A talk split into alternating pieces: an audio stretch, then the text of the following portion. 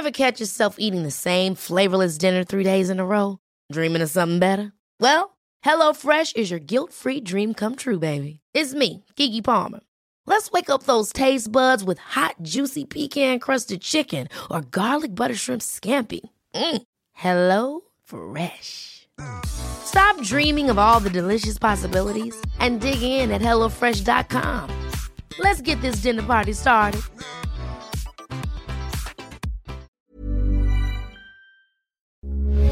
Heraldo Radio, con la H que sí suena y ahora también se escucha.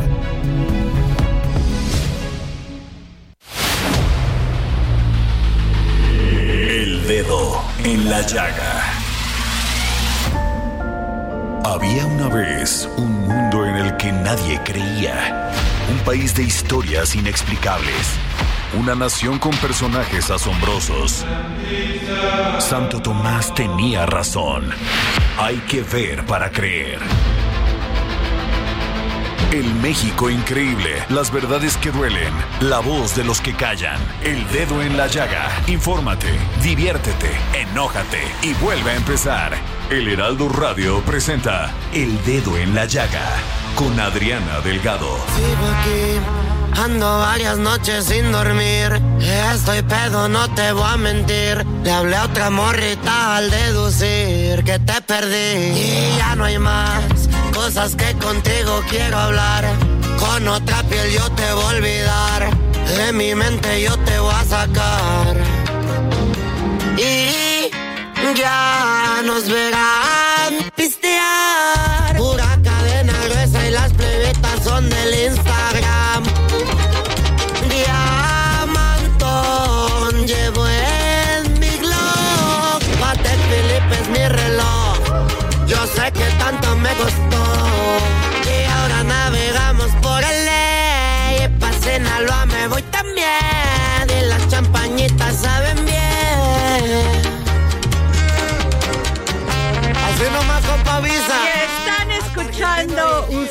A Peso Pluma y Bizarrap, este gran productor argentino, pues coautor del éxito que tuvo Shakira hace, pues que serán tres meses, Claudia Juárez. Este año ha sido de varios éxitos. Así es, y bueno, estamos escuchando esta canción que pues está como si, a ver, ¿cómo le dirías como chavo? ¿Pegajosa? ¿Pegajosa? No, ya ese es término, ya, Ya- ya- se ya me tú y vi yo ya que estamos centrados en Ya, años, ¿eh? exacto. Y bueno, pues es este, esta canción que acaban de estrenar que se llama Music Section número 55, ¿es así? ¿Estoy bien? ¿Así se llama? Porque no me la pusieron aquí, pero pues está muy, ya ves que ahora acostumbran a poner los este los nombres muy largos, pero bueno, Sí, son está raros, pegajosa, ¿eh? está Sí. pegajosa. ¿No? Bueno, y así iniciamos este dedo en la llaga de este miércoles 14 de junio del 2023. Gracias, Claudia Juárez, por acompañarnos Un el día de aquí. hoy, miércoles. Y nos vamos a un resumen noticioso con el gran Héctor Vieira. El presidente Andrés Manuel López Obrador dio a conocer que ocho integrantes de su gabinete le informaron que en los próximos días renunciarán a sus cargos para contender por un puesto de elección popular de cara a los comicios que se celebrarán en 2024. El presidente Andrés Manuel López Obrador reveló que intentó cabildear con cinco ministros de la Suprema Corte de Justicia de la Nación el aval para que la Guardia Nacional pudiera depender de la Secretaría de la Defensa Nacional. No obstante, con dos de ellos no pudo contar en la votación final sobre la reunión que tuvo con los consejeros del Instituto Nacional Electoral en Palacio Nacional. El presidente López Obrador dijo que sostuvo una muy buena conversación y dijo que el propósito es hacer realidad la democracia. Por su parte, el consejero electoral Uquibe Espada Zancona también habló sobre la inédita reunión con el mandatario y detalló que el presidente mexicano les dijo a los consejeros que Morena no está en actos de pre-campaña, sino en eventos de organización interna del partido. El presidente López Obrador adelantó que el día sábado 1 de julio realizará un informe de además del proyectado para el 1 de septiembre del presente año. En otros temas, durante la conferencia matutina de este miércoles, Germán Martínez, titular de la Conagua, reportó un avance de apenas el 25% en la obra de agua para la laguna que inició en 2020. A dos años de arrancado el mismo, el titular de Conagua mencionó que el objetivo es entregar los trabajos terminados en diciembre de este año. Los secretarios de Gobernación Adán Augusto López, de Energía Rocionale, y el titular de la Procuraduría Federal del Consumidor Ricardo Sheffield confirmaron sus aspiraciones por la presidencia de la República y las gubernaturas de Veracruz y Guanajuato respectivamente, por lo que prevén dejar el gabinete del presidente Andrés Manuel López Obrador. Diputados del PRI, PAN y PRD presentaron ante la Suprema Corte de Justicia de la Nación una acción de inconstitucionalidad contra la extinción de la Financiera Nacional de Desarrollo Agropecuario, Rural, Forestal y Pesquero, al considerar que vulnera los derechos a la seguridad alimentaria, así como a la tierra y la propiedad. Los partidos políticos pueden financiar gastos relacionados con la movilidad de sus militantes, señaló Kiva Espadas, presidente de la Comisión de Fiscalización del Instituto Nacional Electoral, cuando se le pidió su opinión del acuerdo de Morena emitido el domingo pasado sobre las actividades de sus aspirantes presidenciales. Con la maquinaria morenista en marcha por el proceso sucesorio, el presidente Andrés Manuel López Obrador descartó que haya violaciones a la legislación de precampañas, porque dijo, no están eligiendo al precandidato, es un coordinador o coordinadora de la transformación quien va a dirigir el movimiento de transformación hacia adelante.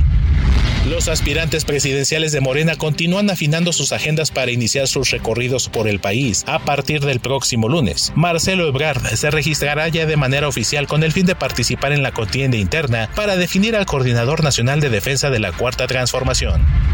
Al grito de Viva Cristo Rey y Viva la Iglesia Católica, organizaciones conservadoras se manifestaron frente a la Suprema Corte de Justicia de la Nación en contra de que se otorgue el amparo que prohibiría el uso de recursos públicos para instalar nacimientos navideños. En lo que va del sexenio, las corporaciones de seguridad han decomisado poco más de 7.5 toneladas de fentanilo, con un importante impacto en la delincuencia organizada. Así lo informó el titular de la Secretaría de Marina, José Rafael Ojeda Durán. Después de casi tres años, el Tribunal Federal de Justicia Administrativa determinó la inhabilitación por 10 años de Miguel Ángel Celis, exdirector del Instituto Nacional de Neurología y Neurocirugía Manuel Velasco Suárez, quien incurrió en una falta administrativa grave de abuso de funciones. Se comprobó que sin autorización ni apego a la normativa, tomó dinero de un proyecto de investigación financiado por los institutos de salud de Estados Unidos para pagar la reparación de un equipo de resonancia magnética.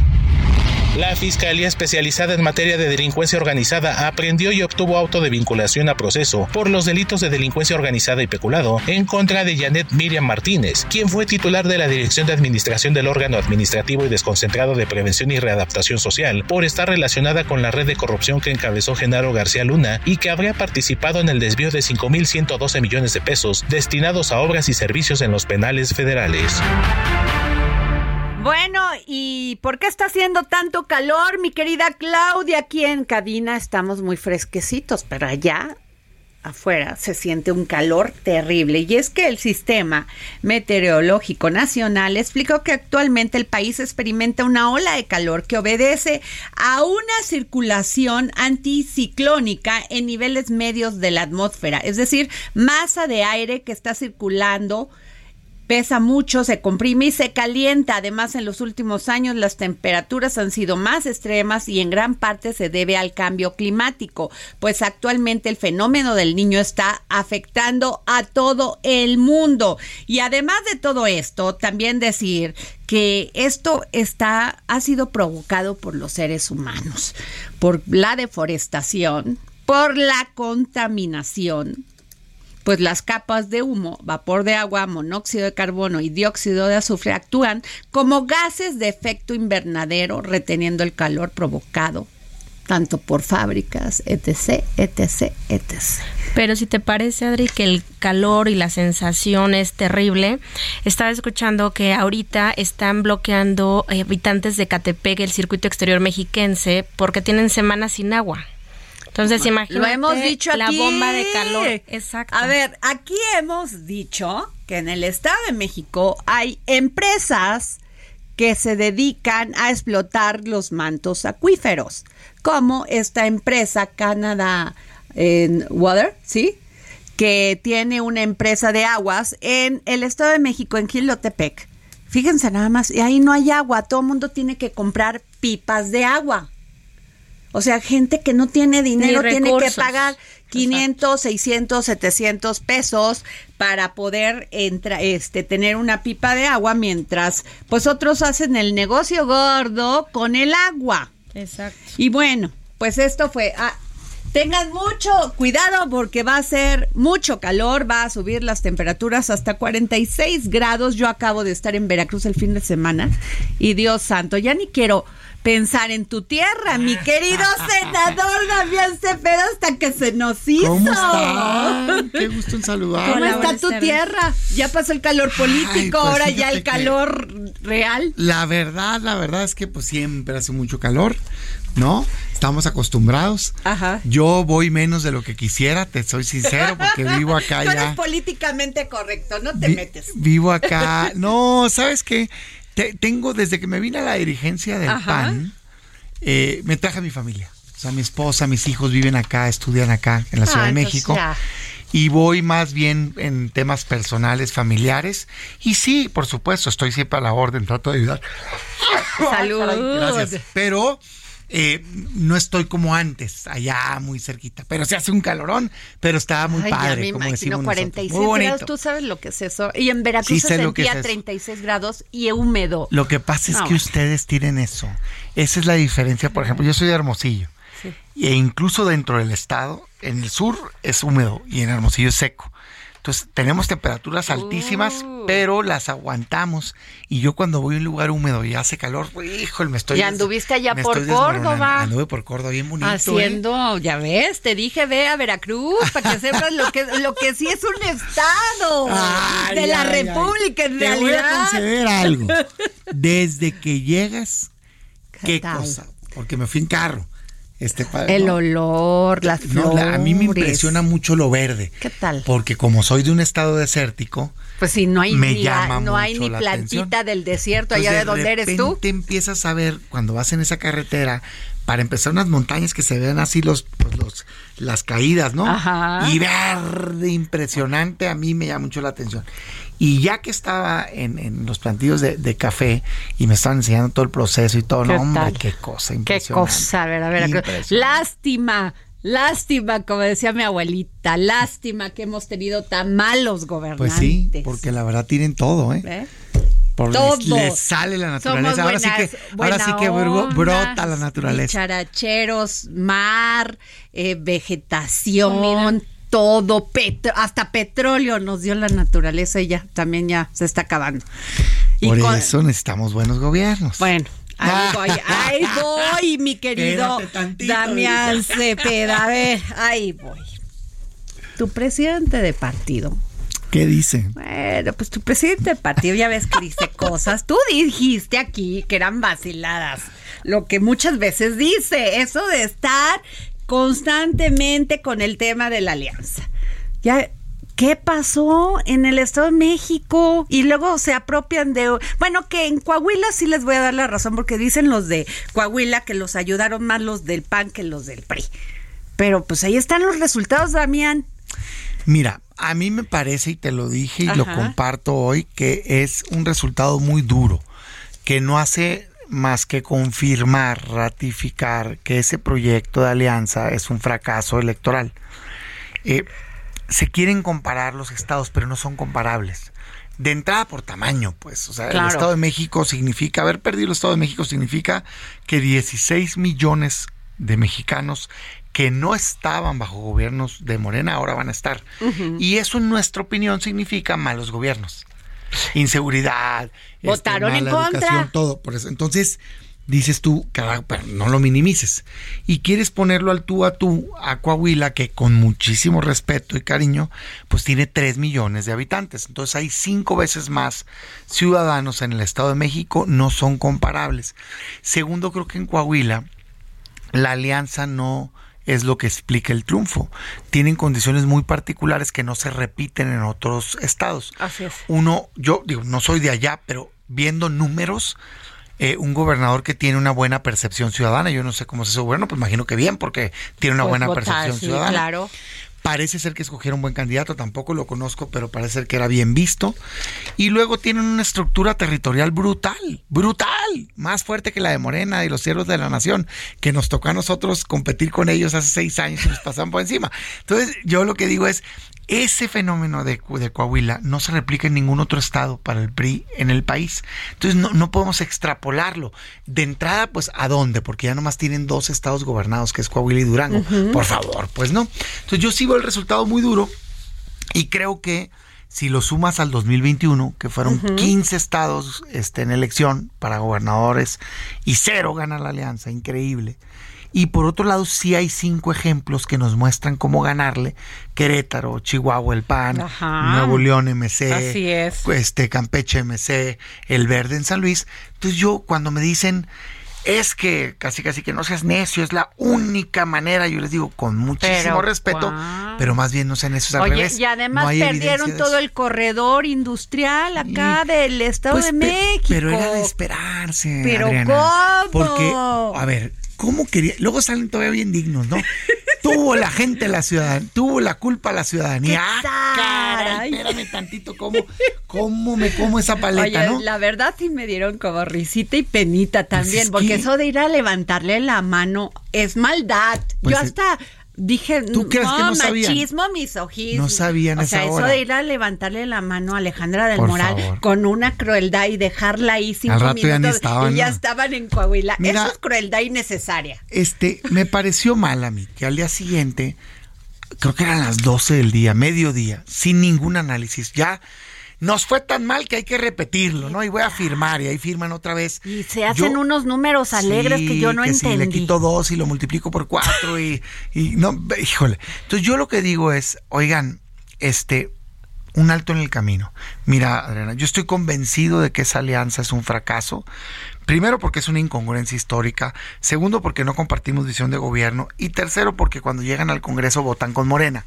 No todos, por supuesto, pero institucionalmente sí. Entonces no vale la pena. Pero además de eso fracasa electoralmente. No, no es cierto que sea la manera de ganar. De hecho está probado todo lo contrario. Entonces Hoy yo lo que veo es con muchísimo respeto porque hay mucho talento, hay gente buena ahí, hay gente mala acá, cada uno tenemos nuestros problemas, pero hoy, y eso no me toca a mí meterme en el PRI, pero ellos tendrán que hacerlo. Hoy las encuestas nos dicen que tienen 65% de rechazo ciudadano. Entonces no es, es imposible. lo- ya, es no, imposible. se acabó ganar el así. PRI. Entonces yo lo que le digo al PAN con mucho respeto y a la sociedad es, debería el PAN hacer un alto en el camino acabar con ese proyecto que fracasó con la alianza PAN-PRI y poner el PAN al servicio de la sociedad. O sea, decir, oigan, aquí está, aquí está, yo voy a perder el control, vamos a ponernos de acuerdo en un proceso vistoso, lo más democrático que jamás se haya visto en México, público, abierto, transparente, donde nos inviten a todos y nos vayamos por el país debatiendo, que ya te he platicado esta idea, y entonces sí que podamos jalar la marca a la oposición y mostrar nuestros perfiles Oye, pero ya y va salir muy tarde, ya se les adelantó Sí, Moreno no. con, Morena con todo. Mira, sí, no, te voy a decir por qué. Si tú agarras y ves ejercicios en otros países, apenas en esta época es cuando empiezan verdaderamente las contiendas internas. Es normal. Ok. Segundo, Morena está haciendo lo que Morena tiene que hacer. Y fíjate, este razonamiento es contra la idea de los que quieren que ya ahorita definamos. Yo creo que si definimos ahorita vamos a perder. Necesitamos usar el tiempo. ¿Por qué digo esto? Morena, ¿por qué está haciendo un proceso no vistoso, sin debates, ¿no? No quiere que haya la menor fricción porque hace sentido. Ellos tienen un partido que tiene 40% de preferencia electoral, si me apuras sumándole los aliados, a veces hasta 50. Entonces lo que quieren es decidir rápido con el menor ruido posible entre los candidatos, acuerpar la candidatura, que yo creo que va a ser mujer, Claudia, para ser específico, e irse a ganar. Eso hace sentido si eres el partido dominante y ningún candidato te abona, sino más bien la marca es la fuerte. Eso no pasa en la oposición, Adriana.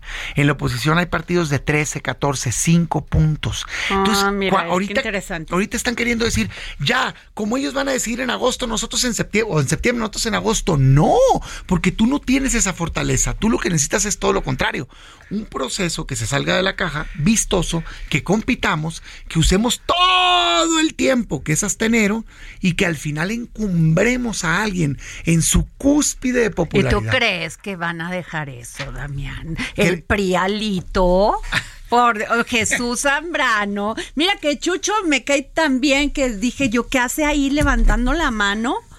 Digo, a ver, ¿tú lo crees? Mira, deja hablarte por mi casa, que es el PAN. Si no lo hace, esa candidatura va a ser testimonial y desde ahorita te digo que está destinada a fracasar. Si no abre el proceso a quien pongan de candidato o candidata, le van a pasar por encima. No lo deseo, pero es lo que mi experiencia política, los números que he analizado me dice. Es, es una... yo creo que, no sé si esta, este día te la pasé, porque el día está platicando una persona y le digo, es que es increíble la mente humana. O sea, el poderío de la mente humana me tiene impresionado. Un deseo lo convierten en un acto de fe y quieren que se convierta en un milagro, pero no quieren cambiar nada. No, pero es que yo tengo mucha fe. No, pues yo también. Pues pero tienes que hacer lo que tienes que hacer para ganar. Pues no vas a ganar si haces lo mismo. Oye, a ver, pero quiero irme a esto. A ver, dice Marco Cortés, presidente de tu partido, el PAN, que tienen que tener los que quieran aspirar a la candidatura a la presidencia un 30% de reconocimiento. Haber sido, ah, bueno, entonces mira, hasta lo tengo mal. A lo mejor le cambió en otra Haber sido pues. considerados en mediciones de encuestas externas. Firmas equivalentes al 1% del patrón eh, del padrón en al menos 17 entidades. Pues en qué pensó? Dicen que se la fabricó así para Santiago Cris. ¿Sabes en qué pensó? ¿En qué? En evitar la competencia. Y creo que ahí es el problema. O sea, si no quieren dejar competir, no, no quieren que se dé un debate real entre nosotros. Y sí, creo yo que tiene claramente su favorito, que puede ser Santiago, uno o dos. Santiago, ya, ya. yo lo digo, tú no. Para que no te vaya nada. No, no, yo no lo quiero individualizar porque le tengo respeto a Santiago, pero y a otros, porque, pero creo que claramente sí. O sea, no, bueno, muy bien. Yo que digo, a mí no me espanta eso. Ah, muy bien abran la competencia y por mí ayúdenle a quien quieran. No, me no voy a andarme quejando y tirando al piso. Pero creo sinceramente que si no hacemos una competencia real, no le están ayudando ni siquiera a su candidato oficial o candidata oficial. ¿Qué creo que está pensando la dirigencia malamente? En, en, poner filtros de entrada para que no sean debates abiertos entre todos por miedo a que les ganemos. Entonces, se inventan lo del millón de firmas. Oye, Lilis, Telles no lo dijo así como tú, pero también se quejó, dijo, eso es una vacila. Se quejó de las firmas, sí. pero no de lo del porcentaje de conocimiento. Ah, o sea, entonces yo, yo, me, yo digamos, creo que hay que ser consistentes en todo. ¿Por qué las firmas es un absurdo? Porque te van pegando una paliza. Pues sí. ¿Así? según medios nacionales todos. ¿Y cuánto cuesta eso? 20, 30 andar sacando firmitas. Imagínate si te están poniendo una paliza, que tu prioridad sea agarrar un formatito e ir a juntar firmas por casas. Es un absurdo.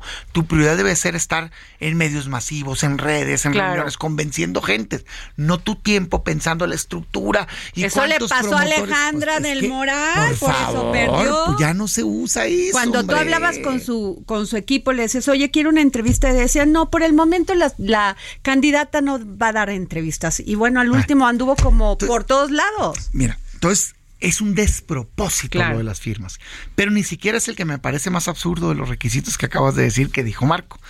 El más absurdo es el del conocimiento. Imagínate que para dejarte concursar. Pero a ti te va bien. No, espérate. ese porcentaje de conocimiento es imposible de tener sin una campaña previa o ah, algún cargo este, digamos que te ha hecho muy público. A mí me va bien con mis números, pero yo estoy en un paquete de problema y ellos están en otro. ¿Cuál es el problema principal? Hoy no hay un liderazgo competitivo en la oposición por dos motivos. En un lado estamos, así pues en esta esquina, estamos exdirigentes, senadores actuales, diputados, gobernadores, ¿no? Ahí estoy yo. Por ejemplo, ahí está Vila de Yucatán. Mauricio Curi. El que quieras. No hay ningún gobernador de oposición que tenga más de 40% de conocimiento. No hay. No existe. Entonces, a todos esos nos estás dejando fuera porque no nos conocen. ¿Y por qué cree que Santiago Krill sí? sí lo tiene por las posiciones anteriores, igual también a lo mejor otra compañera, ¿no? Por sus car por sus puestos de tele y demás. Pero el problema que tienen es más grave. A nosotros no nos conocen y por lo tanto no somos competitivos aún. Ajá. No quiere decir que no lo podamos hacer mañana. El problema que tienen acá, en los que sí cumplen 40-50% de conocimiento, que básicamente son dos o tres. ¿Quiénes Eh, son? A ver, rápidamente antes de irnos. Hoy del PAN yo creo que es solo Santiago y Lili. El problema que tienen, Ok. o bueno, Ricardo, ¿no? También, este, a Ay, sí, pero ese pobre ya anda en Estados Unidos. Mancera, este, de- del PRD lo tiene, Ah, el nivel de conocimiento. El problema es sin atacar a nadie. Me voy a remitir a encuestas públicas. Esos conocidos, te vas a una encuesta y hoy dice la mejor que les ganan por 20 puntos, la peor por 40. Oh. Entonces, ¿de qué te sirve ser conocido si no eres elegido? Está peor el problema. Yo lo que creo es, yo no quiero excluirlos a ellos. Ajá. Lo que creo es que entonces no está claro quién debe ser el candidato o la candidata. Déjame Vámonos irme. unos y otros, compitamos Esto y que se salga el mejor. ¿Eh? A poner bueno, tenemos al senador Damián Cepeda. Nos vamos a un corte y regresamos. Sigue a Adriana Delgado en su cuenta de Twitter. Arroba Adri Delgado Ruiz. Además, te invitamos a enviar tus opiniones y comentarios en texto o por mensaje de audio a través de WhatsApp al 55 2544 3334. Y si quieres escuchar El Dedo en la Llaga de El Heraldo Radio, en cualquier momento y donde quiera que te encuentres, descarga el podcast disponible en Spotify y iTunes.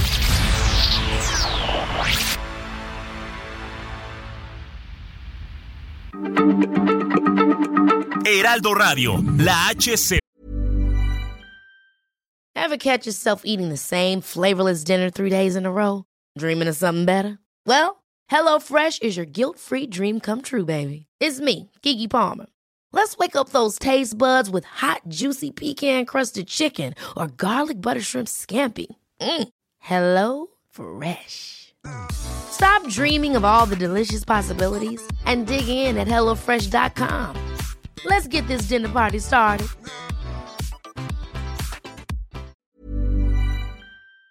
Lee, se comparte, se ve y ahora también se escucha.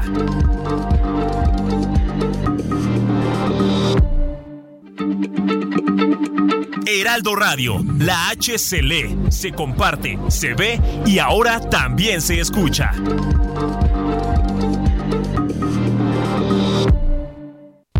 Sigue a Adriana Delgado en su cuenta de Twitter en arroba Adri Delgado Ruiz. Y envíanos tus comentarios vía WhatsApp al 55 25 44 33 34 o 55 25 02 21 04.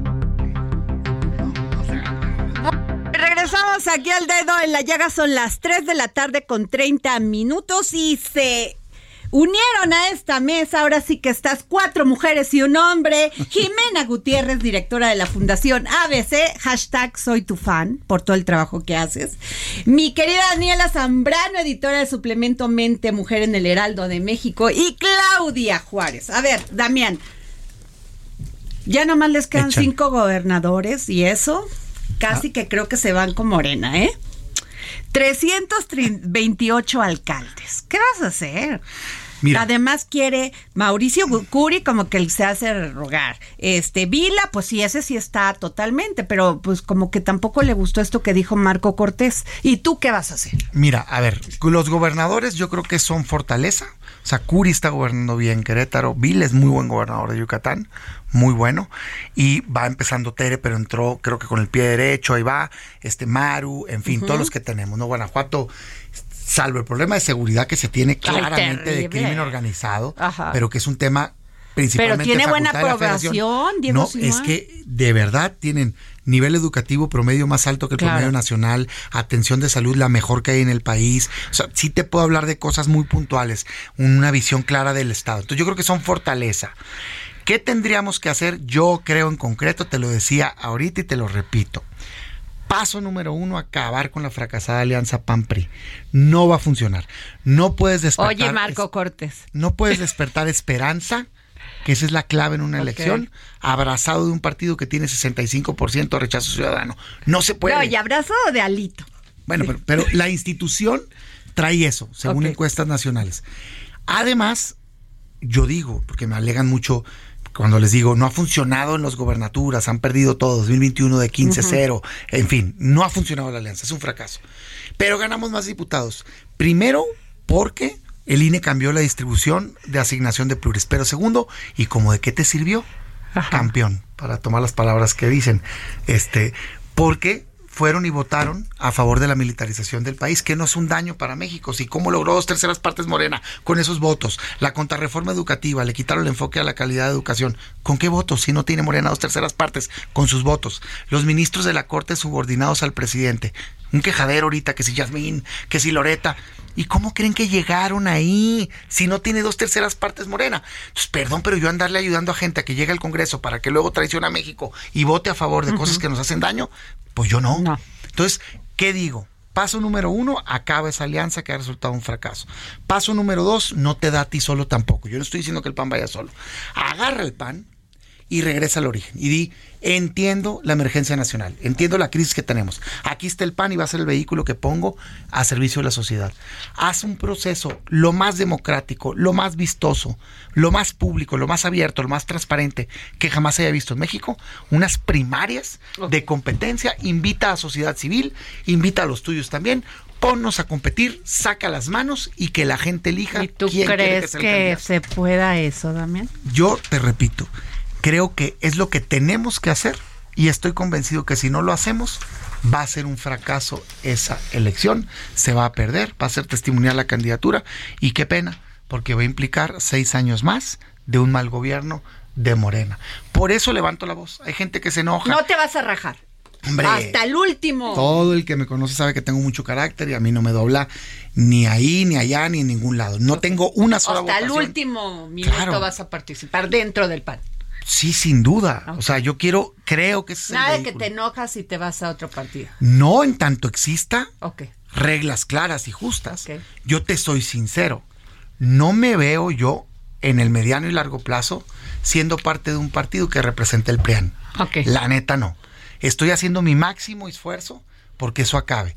Pero si llega un momento en el futuro, ojalá y no, porque le tengo mucho cariño, me ha dado muchas oportunidades, pero también uno tiene que decidir si te representa o no la institución en la que estás, Claro. pues, ¿no? Yo estoy en mi esfuerzo, estoy tratando de corregir el rumbo, de poner mi granito de arena, he votado, vean mis votaciones. Es más, me paro y le digo hasta a mi grupo parlamentario cuando están Sí, haciendo sí. el trabajo. Eso sí es cierto. Les digo, oigan, no vayan a votar ahí, por favor. ¿Qué es eso? Entonces, creo estar haciendo, creo estar siendo congruente con lo que mi partido representa en los documentos, en su filosofía, en su ideología. Hoy yo les digo, oigan, ¿qué pasó? Pues porque andan extraviados, que vamos a corregir el rumbo y a irnos a hacer el vehículo de la sociedad.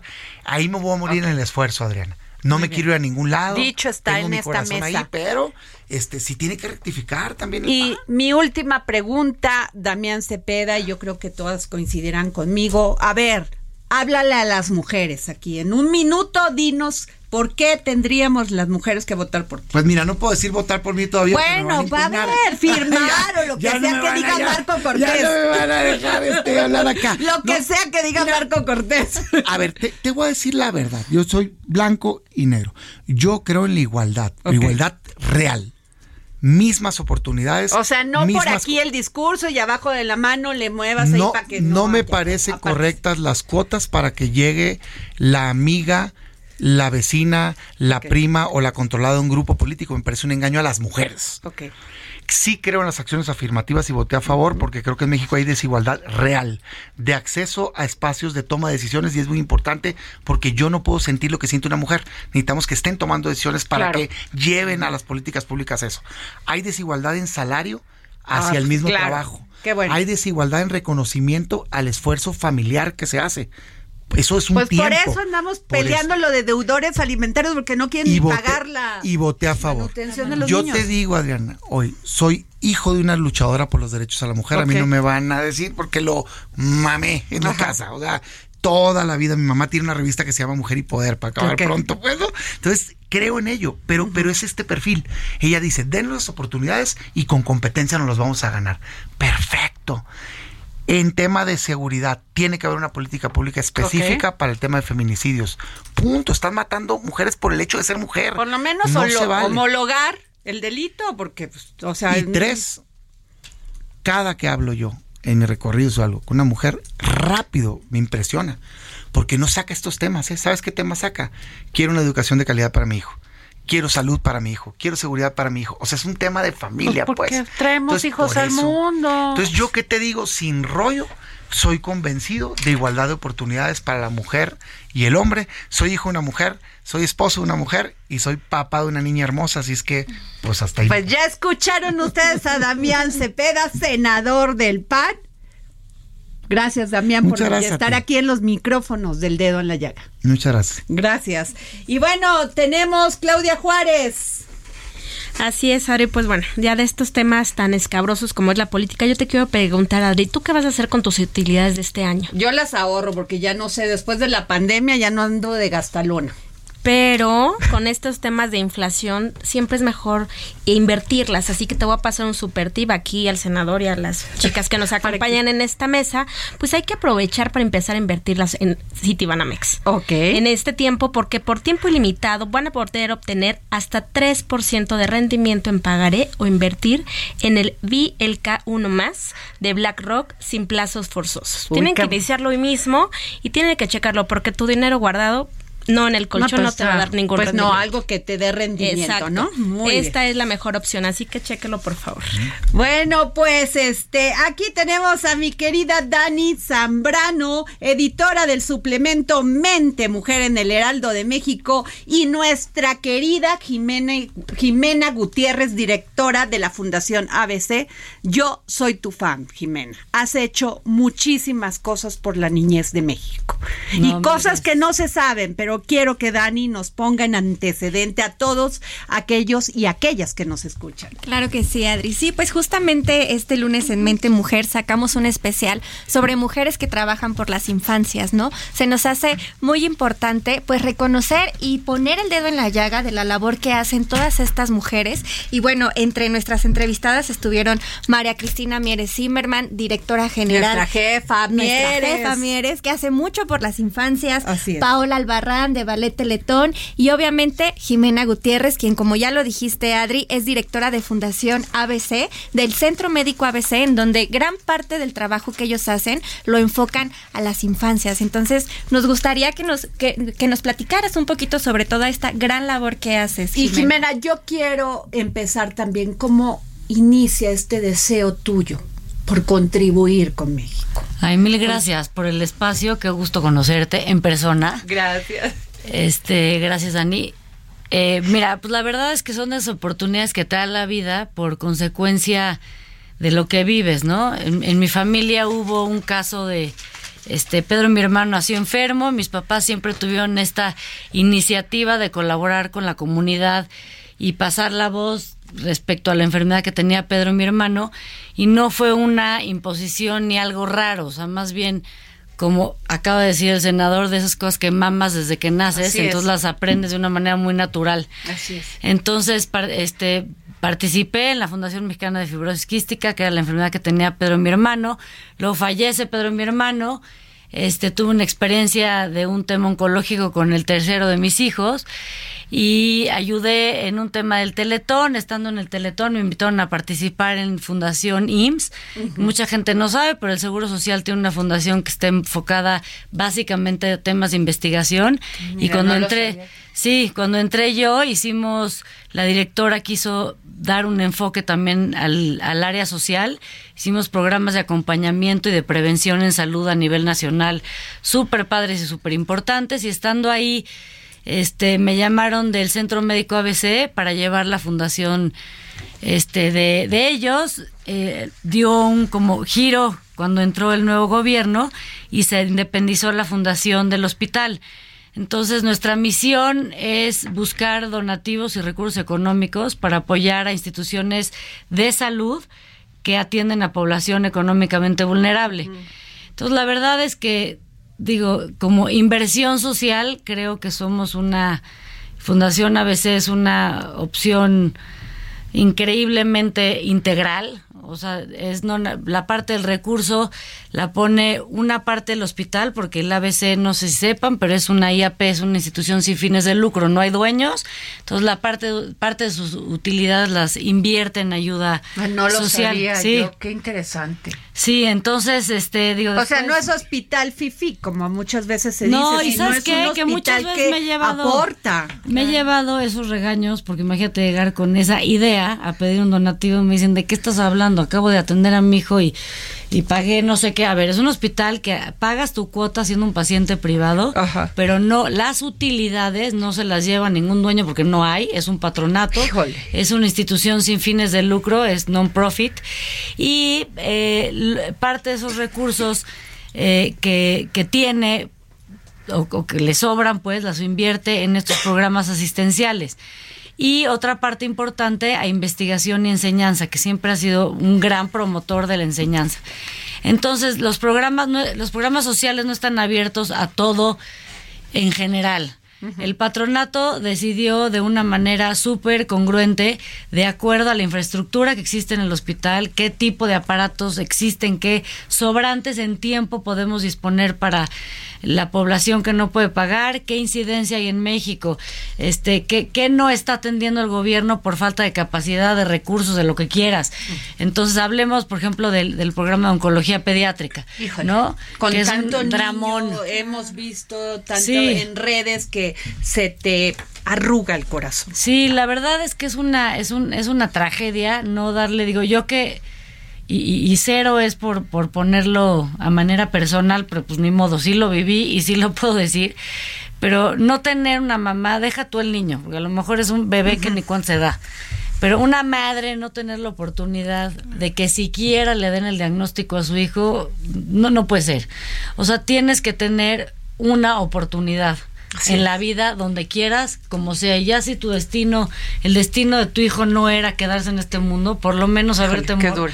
morirte en la raya, ¿no? Y entonces el ABC teniendo siendo un hospital con la excelencia médica que tiene y con la calidad médica que tiene, pues sí se da el lujo de, de poder atender a población económicamente vulnerable, que son los pacientes que están en las listas de espera en los institutos, esperando a que los atiendan y que por capacidad no, no han llegado a, a tener este, este su cita y pacientes que a nivel nacional a través de convenios de colaboración hacemos a través de los gobiernos eh, una un convenio en el que se pueden atender estos pacientes en diferentes programas.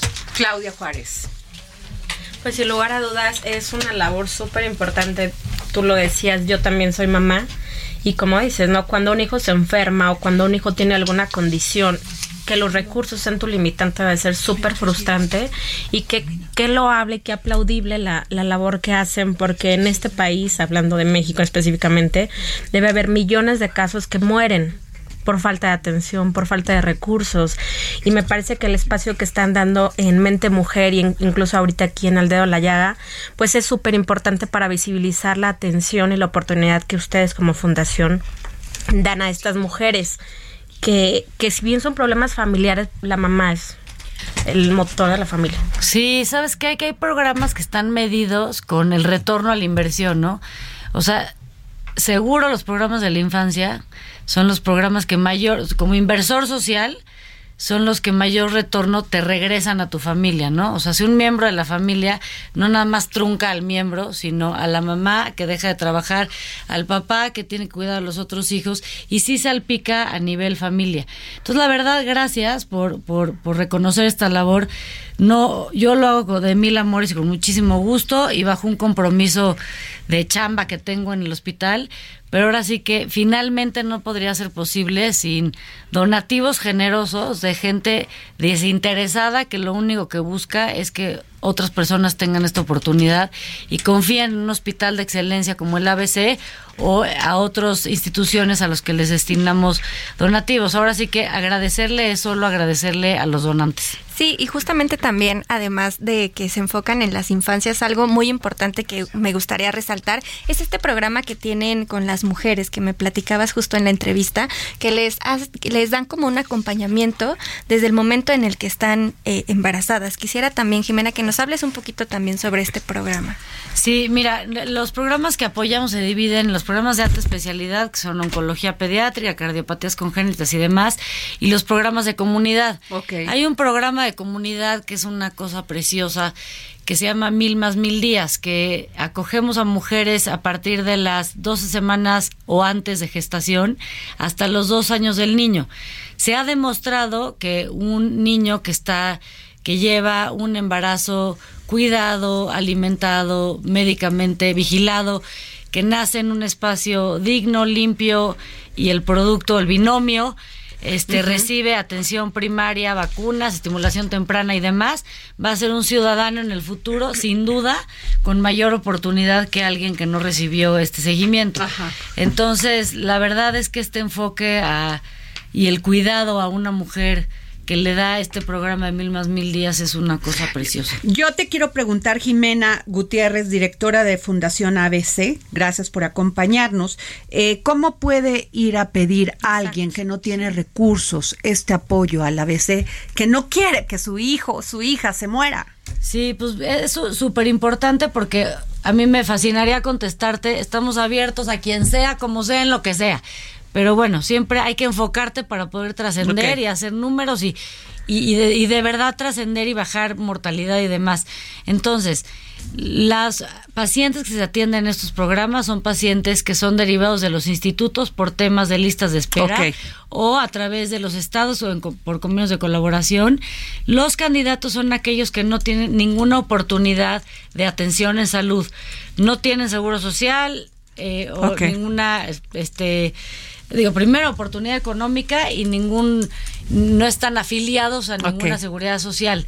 A través de una metodología y un criterio que tiene el hospital en un estudio socioeconómico, se establece que eres el candidato al que tenemos que ayudar, no nada más económicamente, sino que a nivel salud somos capaces de atender tu atención de una manera íntegra de principio a fin. Los pacientes que atendemos no los regresamos al sistema de salud, se quedan con nosotros hasta los 5 o 10 años de remisión que se necesiten y todo aquello en salud que vaya alrededor de si es un tema oncológico y le da peritonitis, también lo, o sea, todo lo que sea necesario para que de principio a fin esté protegido y cuidado.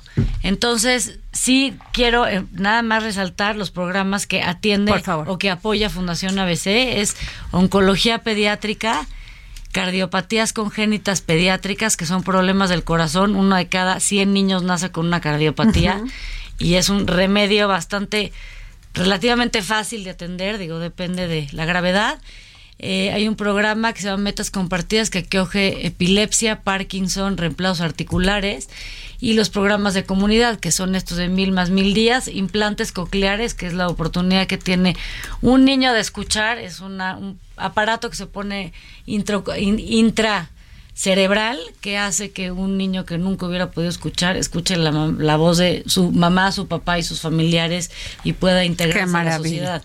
Entonces sí es una una preciosidad darle la oportunidad a cualquier miembro de la familia o padres poder tener esto. Dani. Jimena, a mí me gustaría preguntarte desde tu perspectiva y desde esta experiencia que tienes trabajando con las infancias y en temas de salud, ¿cuál considerarías que es como el reto más importante al que se enfrentan las infancias hoy en día en cuestión de salud?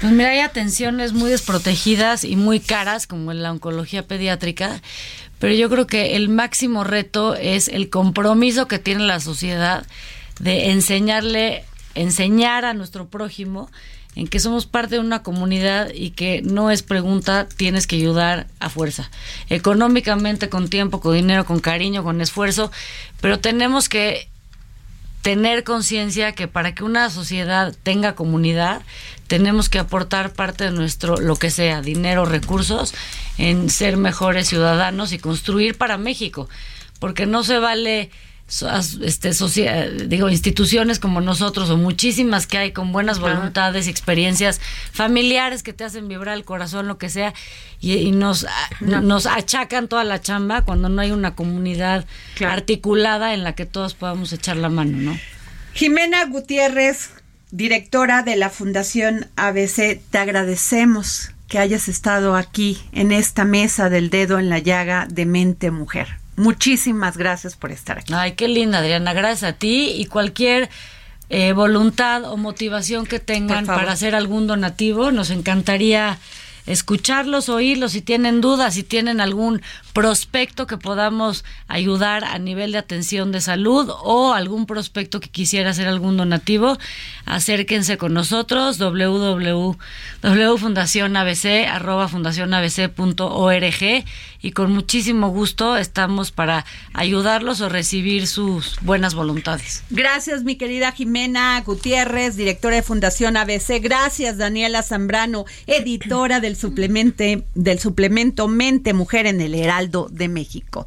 Claudia Juárez. Pues bueno, vamos a dejar ese tema que está muy aplaudible y bueno, vamos a comentar que el presidente Andrés Manuel López Obrador llamó a que los ministros de la Suprema Corte de Justicia de la Nación deciden sin influyentismo en el caso de Gustavo Cárdenas Fuentes, tío de Luis Cárdenas Palomino, quien intenta evadir el pago de impuestos con un amparo y con cuya resolución se afectaría a la hacienda pública. En la conferencia de prensa matutina, Félix Medina Padilla, titular de la Procuraduría Fiscal de la Federación, enfatizó que si se amparan al, que si amparan al tío de Cárdenas Palomino, los ministros de la segunda sala con cuatro votos, el proyecto del ponente Luis María Aguilar, se entendería que este criterio sería vinculante a todos los tribunales del país, cosa que afectaría la hacienda pública por más de 10 mil millones de pesos. ¿Qué tal? Bueno, y pues esto fue todo aquí en el dedo en la llaga. Gracias Claudia Juárez, gracias Jimena Gutiérrez, gracias Daniela Zambrano. Les agradezco que hayan estado aquí en el dedo en la llaga y pues esto se acabó. Nos vamos a escuchar a Peso Pluma y Bizarrap. quiero hablar, con otra piel yo te voy a olvidar, de mi mente yo te voy a sacar y ya nos verán pistear.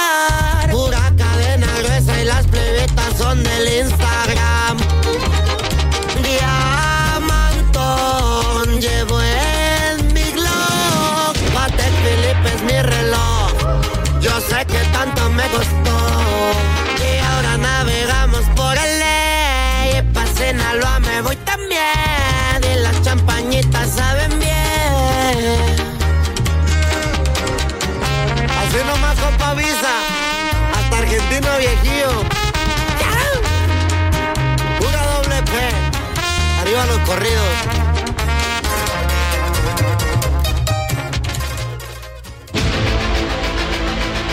El Heraldo Radio presentó El Dedo en la Llaga con Adriana Delgado.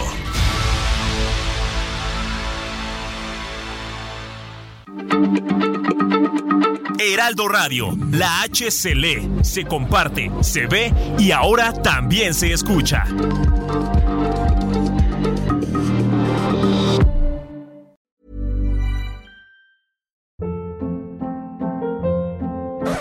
Hold up. What was that? Boring. No flavor. That was as bad as those leftovers you ate all week. Kiki Palmer here, and it's time to say hello to something fresh and guilt-free. Hello Fresh. Jazz up dinner with pecan-crusted chicken or garlic butter shrimp scampi. Now that's music to my mouth. Hello Fresh. Let's get this dinner party started. Discover all the delicious possibilities at hellofresh.com.